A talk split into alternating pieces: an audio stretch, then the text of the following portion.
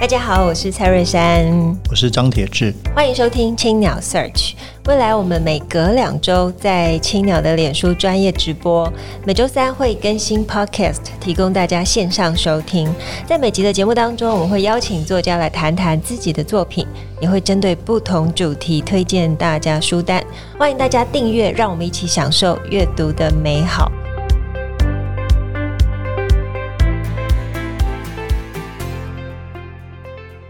各位听众朋友，大家好，我是蔡瑞山，我是张铁志，欢迎收听青鸟 Search。今天是节目第一百二十三集，我们邀请上个月才在华山青鸟书店举办新书分享的夜郎来跟我们分享他的《从前有个录影带店》。我们欢迎夜郎。大家好，我是夜郎。嗯，呃，夜郎呢，他本身呢是 FB 粉专译文笔记的版主。然后有呃很多的，就是固定会去看他译文笔记的读者，所以在上个月在华山青鸟举办讲座的时候，哇，现场真的是有很多就是从小看着他笔记长大的人，就很多人。好，然后呢，读者很多，然后大家都看着夜郎，就是带着呃崇拜的眼神。那夜郎呢，本身看起来是比较呃憨直。对，可是没想到从一开始的简报讲到后面，完全没有冷场，那个节奏速度之快，所以我们要，所以我们决定今天等一下开场完就下课。对，对 好，我们来先问第一题好了。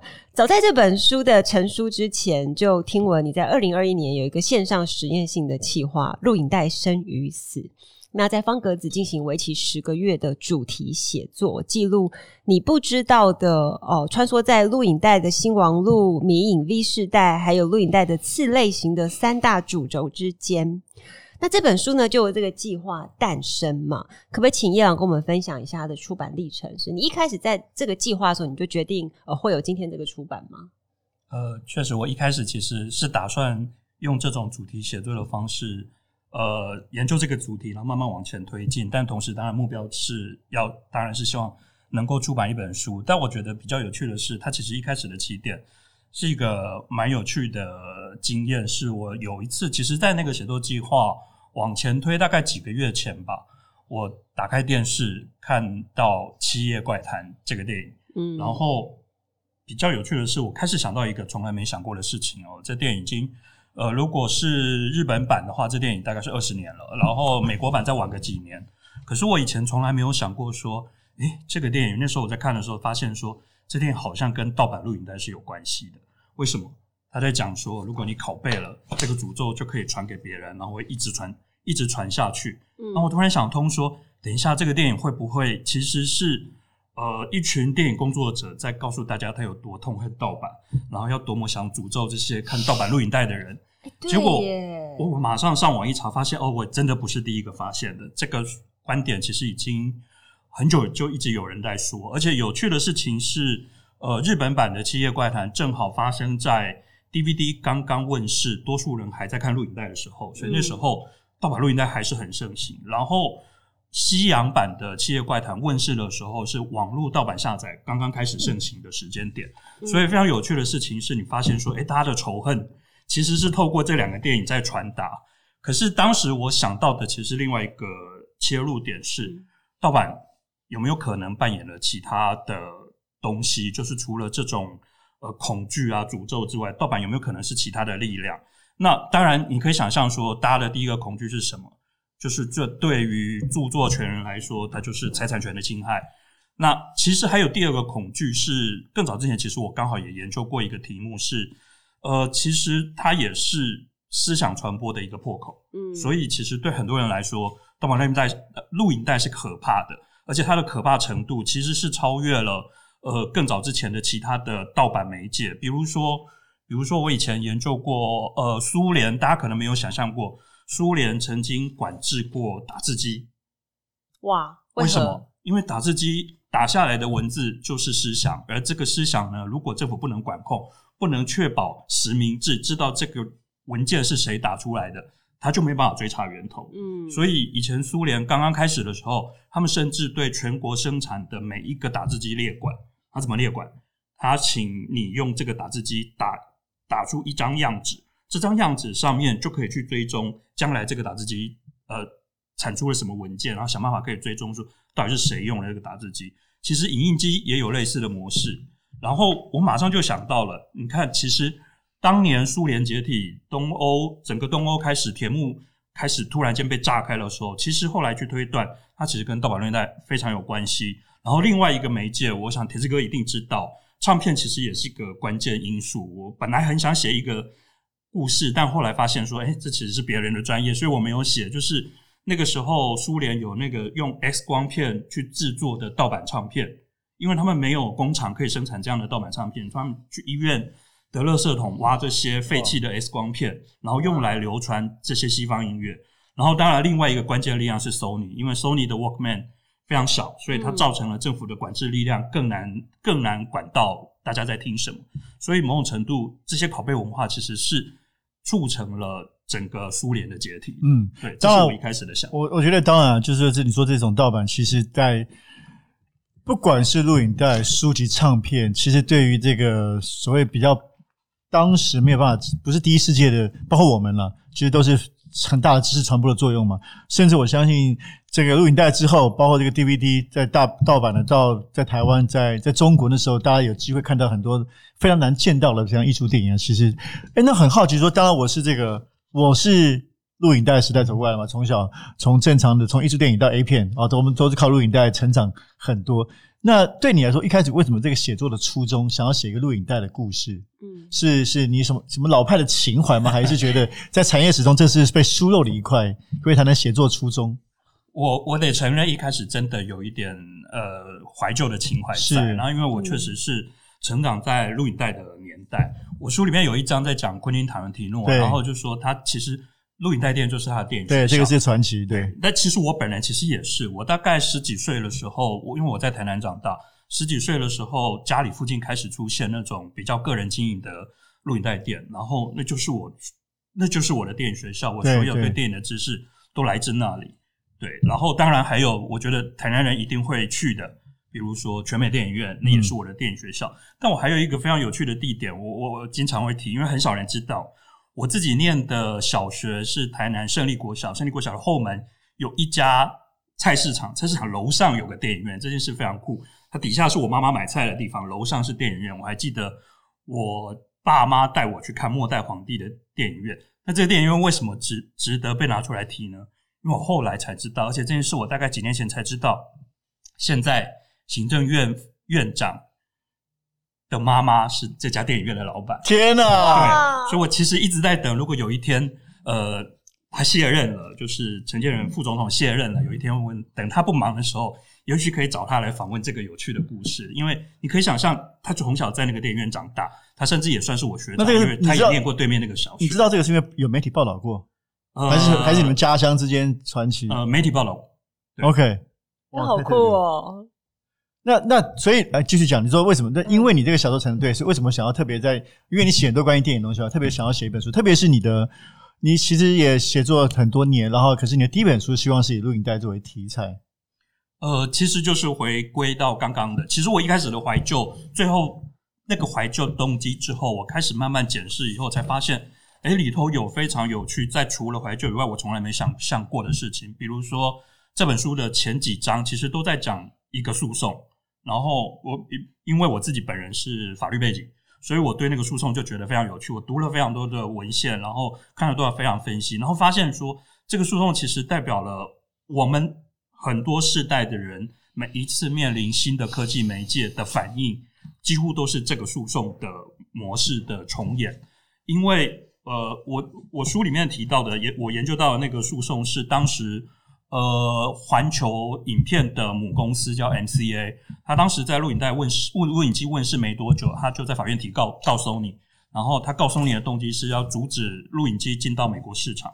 那我觉得这个事情其实跟我们后来在面对串流，或者是面对网际网络，甚至后来几个几个月前才刚刚发生的 AI 热潮，其实我们的本能反应一开始都是一样，嗯，我们觉得恐惧。我们觉得它会破坏市场秩序，我们觉得它会让所有人没有饭吃，然后于是大家就开始想办法用各种方式围堵。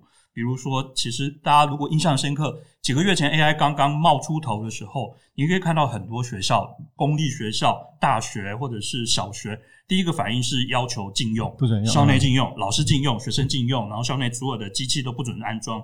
其实当然，这几个月这是个变化很快的世界，这几个月大家的态度改变了。可是当年录影机完全不是这么回事，录影机的那个诉讼总共拖了九年，一路打到美国最高法院。他们从来没有放弃，从来还是觉得这是盗版工具，这会破坏整个市场，这会让美国的电影文化瞬间瓦解。嗯，那当然最后那个诉讼他们是输了。嗯，其实，在上一次哦，在华山那场演讲的时候，你提其实有提到一个我觉得非常精彩的，就是 Netflix 的崛起。那他跟呃百事达嘛，百事百事达之间的战争，本来百事达其实是有机会买那个 Netflix，要不要跟我分享一下这段？哦，这个故事真的超精彩的。那个 Netflix 另外那个创办人，他很早就退出了。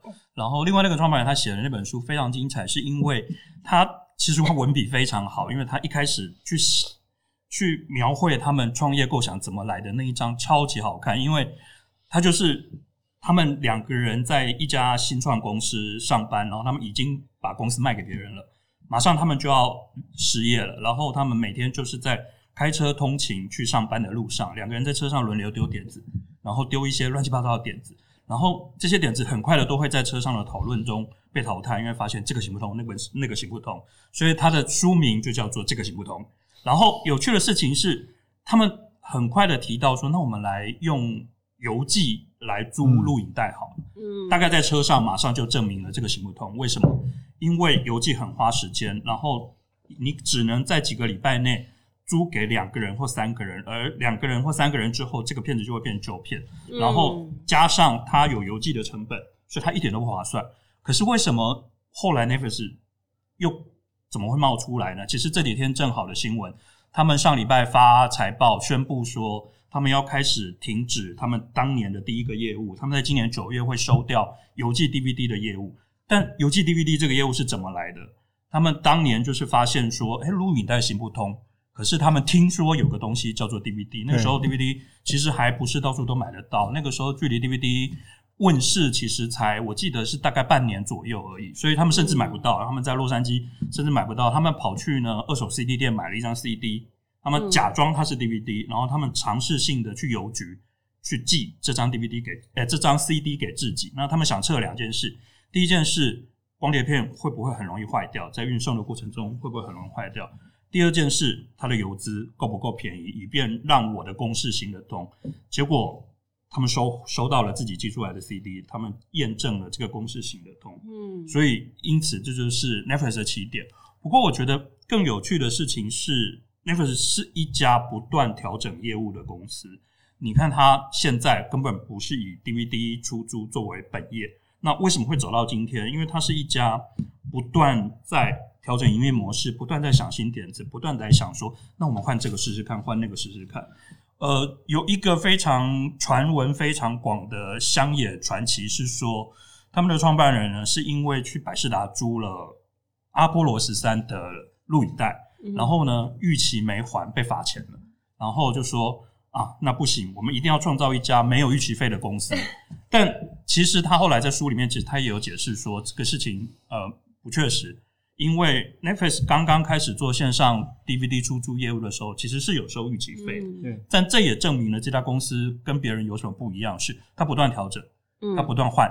他当他觉得那我们来试试看不收逾期费好不好？结果马上发现说，哎，消费者其实非常喜欢这个商业模式，这反而对验证了其实是百事达用同样的营运模式，即使他曾经创造了全球上万家店，然后巨大的现金流。可是，当他没有办法因应世世界的变化而改进他的营运模式，他就消失了。其实我有参与到 Netflix 那个，呃，那时候我在美国念书了，就是两千零二零三，就是寄送 DVD 那个那个那个服务，对，有有有享受到。所以你收过那个红色的那个信封袋？对对对。不过他已经那时候因为零三年零四年，所以 DVD 已经很流行了，倒不是初期，对，所以也很普遍。只是他们那个那个模式创新，因为。不然我们还是去 DVD 租借嘛，就那时候在纽约念书的时候。那后来他这个模式创新，所以是蛮厉害的。那我觉得这个叶阳这本书，我我自己觉得堪称一本奇书了。嗯，我其实非常喜欢，我本来就很喜欢读这种去去挖掘一些看似我们常但其实大家不熟悉的历史。所以这个关于从录影带历史到甚至写到像刚刚提到 Netflix，就是晚近的一些产业的变化，那非常厉害。从台湾到西方的这个各种面向，然后到到苏联。但我其实我想提个问题，比较好奇是说，哎，里面的台湾部分其实内容不多。而且而且为什么放在比如说是第第四章？就说你是怎么思考的架构？然后譬如说你前面是一开始这个等于是史前史嘛，哦，然后后来台湾，然后后来放在西方。对，当时有思思考过这个台湾跟西方这个脉络的这个比重吗？呃，其实我当时列了蛮多我想写的子类型。对，因为录影带的特点是在于它打破了传统电影院的类型跟电视节目的类型，对，创造了很多新的内容产品。然后当时我试着列了。包含台湾的，包含美国，有一些只有录影带曾经出现过的新的品种，叫它特有种。嗯、然后，所以后来我就选定了大概各三个题目。不过后来除了美国呃国际的部分，我大概只写了两题，因为我后来单独拉出来，把盗版录影带当成另外一个章节单独写了。那台湾的部分，我就是大概写了布袋戏、歌厅秀。跟 MTV，那尤其 MTV，MTV 不是个内容类型，可是它是一个独步全球的营业模式，而且它在美国跟台湾的司法司呃，在司法的呃大战上，其实扮演了非常大的角色，所以我也特别写了那一部分。所以这一开始就只打只打算写这个。就你你没有是，就并没有打算把台湾的录影带写个消失，而是专门是 focus 在这三种特有种。呃，其实有试着想要写多一点，但这本书后来比预计多写了大概三万字左右，已经超过超篇幅非常多了。了解了解，对，不然我觉得那个是非常有趣的事情。就好像你刚刚提到说，那个你家里附近录音带店是你的电影院，是，可是其实录音带店的东西也很有限，对，因为它它正式发行的并不是这么多的，比如说我们很难看到很很特殊的艺术电影。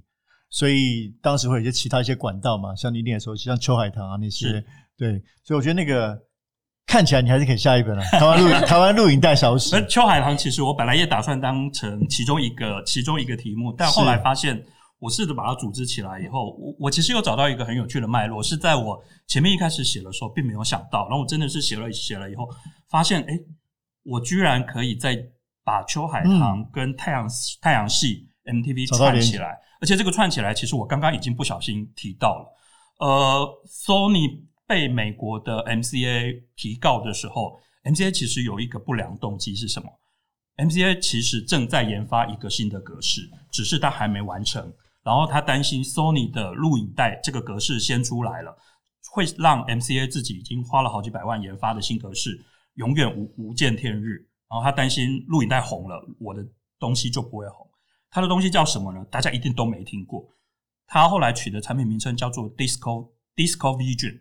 嗯，你叫它 Disco 是因为 Disco 是个很容易理解的词，但其实你可以看到前四个字母是 Disc。嗯，这是第一个大量贩售的光碟电影的媒介，但它失败了。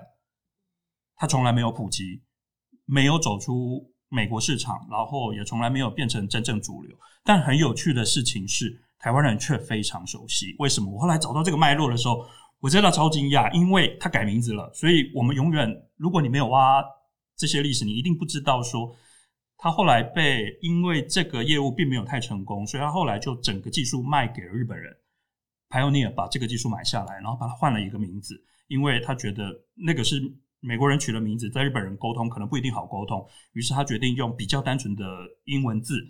他叫它做 LD，LD，我猜。所以 LD 其实就是秋海棠老板他的盗版录影带的来源都是日本发行的 LD。那时候我还记得，我手上有非常多侯孝贤导演很多台湾新浪潮的电影。当时我们其实，在录影带店是租不到的，我得到秋海棠老板对那里，然后它的来源其实是从日本发行的 LD 盗拷过来之后，再加上重新加上中文字幕。另外，太阳系其实也是一个 LD 的出口。没错，我们在太阳系其实看，我印象中是 LD，不是录影带。对，那而且太阳系的老板有他自己的品味，然后他从这些日本发行的 LD，其实开始在台湾推介很多台湾人在当时还不一定认识的人，比如说宫崎骏，其实就是从太阳系 MTV 开始推广，然后大家才开始熟悉这个名字。在他前两三部电影的时候，那时候根本大家都还不知道。不过我觉得要跟读者介绍，不是每个听众都知道你在说什么。比如 LD 珊珊可能不知道什么东西。对，我现在满头描描述一下，对啊，它是长得像黑胶一样大小的一个。那是录影带，它不是，它不是录影带，它是光碟片。哦，光碟。只是它的光碟片超大光碟片，这样想是不是？而且因为它只有在日本做发行，所以台湾人要看。其实很多国家周边，日本周边国家的人都受惠于这个，因为我有发现，韩国人其实也买跟日本买了非常多 LD。香港人当时很多香港人的艺术电影来源其实也是 LD，只是跟台湾人一样，就是因为上面 LD 上面压的是日文字幕，所以后来就有人。发挥了骇客精神，发明了字幕夹。字幕夹是另外一台机器把那个字幕打上去。嗯、对对对，台湾人才有办法看到。好厉害哦！对对，那那个秋海棠，我是帮你做 footnote。秋海棠是是一个很特殊的一个店面，在重庆南路的一个角，一个老板摆摊，专门卖比较特殊的各种艺术电影的。我几年前听说他还在。他还在前阵子还有在网络上的这个哦，对对对，呃、这变成变成网络的订购，是不是？哦，真的吗？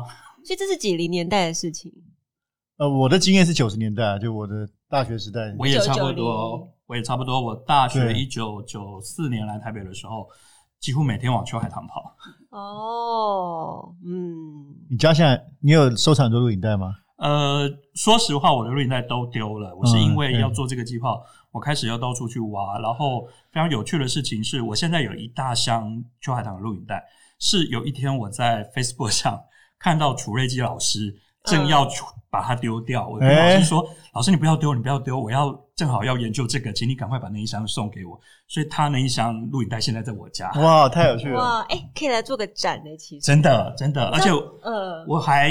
因为这个计划，我买了超多文物的。我买到一台一九七八年左右上市的 Sony 的录影机，它非常厚重。我第一次搬的时候，它差点闪到腰。可是它非常美，它是木皮贴纹，然后那个就像以前的黑胶一样，你按个键，那个那个防尘盖会慢慢缓缓的打开，这是超美的。那个美瑶老板，我们可以来做个展，这个在在我们的空间做个录影带店，我超希望的。这个 pop up 录影带店真的，Verse Bar 一楼也很适合，或者华山青鸟。或者是太平青鸟，整个三楼给你。哎、欸，其实褚老师真的蛮特别，他真的是很喜欢收集各种。到时候那个他直接把黑胶捐给我们，在大稻埕的书店。真的吗？有一批寄放了，反正他东西他一定东西太多放不下。他有一千两百片黑胶，哇！然后，但是他给我们大概一百多片吧，也是在太平青鸟。好，那我觉得这个，因为这个书实在太精彩，很多可以问了。那再问一个跟台湾相关的，请你介绍书里面内容，譬如说到底为什么？看你要分享歌厅秀还是布袋戏？为什么会特别挑这个？对，在这书里面你讲了什么样的故事？呃，布袋戏正好是一个渊源，是因为我以前曾经访问过霹雳布袋戏的黄昌华董事长。嗯，然后因为那一次访问，我其实做了好几个月的功课，去研究布袋戏的历史，所以我其实对于整个布袋戏的发展脉络那时候比较清楚。同时，刚好我自己真的也是成成长在那个时代，又回到那个我小时候念的胜利国小。在台南的东门城旁边，然后那时候，如果现在年轻人可能不记得了，以前不叫周休二日，以前是一天半，然后礼拜六要上半天的班，上半天的课，然后那时候对一个小学生来说，他一个礼拜唯一一次看得到电视布袋戏的时间点，就是礼拜六上半天课，而且。这时候回到家，你一定来不及了，因为节目是十二点播出，所以每个礼拜六都要希望妈妈在接我回家的时候，可以在半路买便当，我们在便当店就可以看到布袋戏。我曾经经历过那样的时代，但你可以其实也可以感受到，当时其实布袋戏在电视台受到的极大的压力，因为黄俊雄先生说他自己一生三进三出电视台，在最红的时候，台湾当时三家电视台全部都是他们家人。可是，在最糟糕的时候，他们甚至是回去演野台戏，电视上是没有布袋戏的。那这其中其实牵涉的就是，呃，电视曾经是最危险的媒介，因为大家可以回顾很多历史，很多国家的政变，第一个会打的地方一定是电视台。然后年轻人可能不知道，我自己曾经去见过那个遗迹，我去过华视的呃，我不太确定那个房间叫什么，就是把讯号播出去的地方。珊珊珊珊知道，是工程部是对工程部的主控中心是，然后它旁边其实以前是有宪兵驻守的，所以宪兵是要一整天捍卫这个。没有错，以前宪兵就要先攻电视台传发那个对。所以你看说，以因为电视是高度危险的媒介，所以它受到了高度管制。然后，可是布袋戏的特色是什么？布袋戏的特色是它跟这个管制其实是非常性格是非常。不合的，为什么呢？我我也因为那次访谈，我才知道说哦，为什么布袋戏会长这样。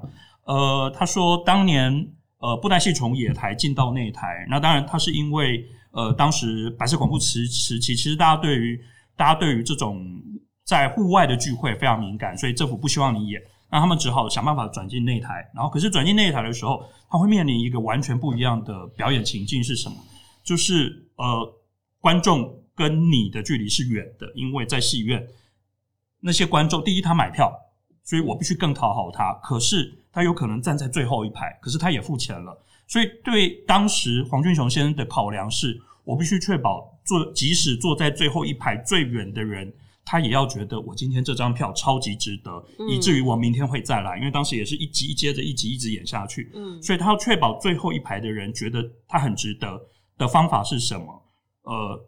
黄家华先生跟我讲了一个字，我一点就通了。这台湾话叫“喊”，就是我的演出要够喊。那那个喊是什么程度？除了情节，当然还有造型。这就是我们后来为什么会看到金光布袋戏那个所有的人头上长了超多瘤，然后非常夸张的造型。这些不是在服务前排的观众，这些都在服务最后一排的观众。可是当这样的喊进到电视台，他开始被。认定说你是夸大的，嗯，然后你的情节是是在宣传某一些危险的意识的，所以他因此经常布莱希其实真的是三进三出之后，他才会开始思考说，那我不要找下一个出路，那下一个出路其实就是录影带。为什么？录影带是个新媒介，它受到政府还没有意识到它的危险的时候，它受到的管制力量相对比较低。于是当年那个曾经在那台戏的时候的那个喊开始又回来了。因此才会有今天霹雳布袋戏几十年，然后所有的戏迷一直持续到现在去去跟的这样一个经济机制，其实是来自于这个。嗯，对。哇，夜郎真的光讲每一个主题都可以讲得非常精彩。那当然，这些精彩的内容都在这本书里面，大家可以买回去看。就是中间有个录影带店。那请夜郎跟我们青岛社学读者推荐一本你最近在读的书。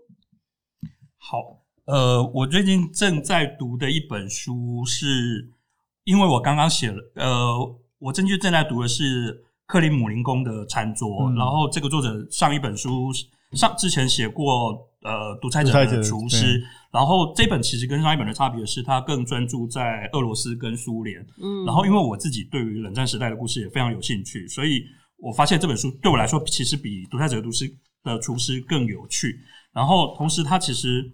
其实正好我我前阵子在呃国家戏剧院看了一个节目，是那个不可不可能的边界。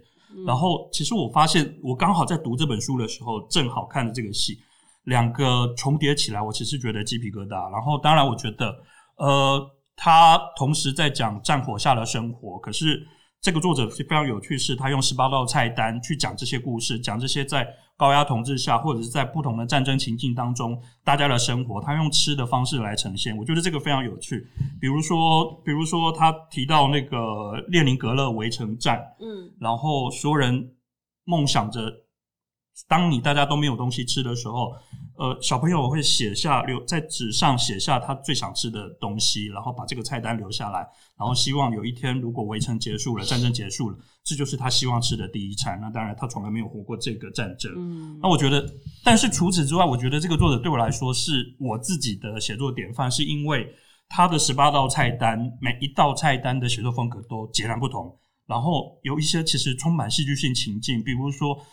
比如说有个章节，他突然跳，突然跳成第一人，呃，访问者的第一人称，然后那个访问者，诶，那个第受访者的第一人称，而那个受访者是，呃，应该是列宁的列宁的别墅的管家，然后他从头到尾其实用非常主观的意识在告诉你，列宁是一个多么朴素的人，然后他过了怎么样的生活，吃的多么什么，然后你可以感觉到作者其实在用这个第一人称创造那个讽刺的意味，然后。不只是这个章节，其实每个章节都有不一样的写法。这件事对我来说非常有趣，某种程度这是我自己写作的典范，因为我也希望从这种微小的东西，想要找到这种能不能从这种微小的历史的经历找到当代性，这是我自己觉得我想要写的东西。然后，即使我下一本书可能不一定达到，我希望这辈子有一天可以达到这个水准。一定会的，一定会的，一定会。好，我们非常感谢叶朗今天的分享，不仅是透过录影带回望世代的观影历程，也透过叶朗的眼睛来看电影的产业。那么，当然，我们制作人梦梦说，会不会有一天串流的世代也会成为过去呢？值得现在的读者好好的深思。那我们今天节目就进行到这边，感谢大家收听《请拿 Search》本集，也感谢正成集团赞助器材。如果大家喜欢节目，可以在 SoundOn、Spotify 跟 Apple Podcast 上面订阅节目，留言回馈给我们，很开心。谢谢谢谢叶老，谢谢叶老，谢谢。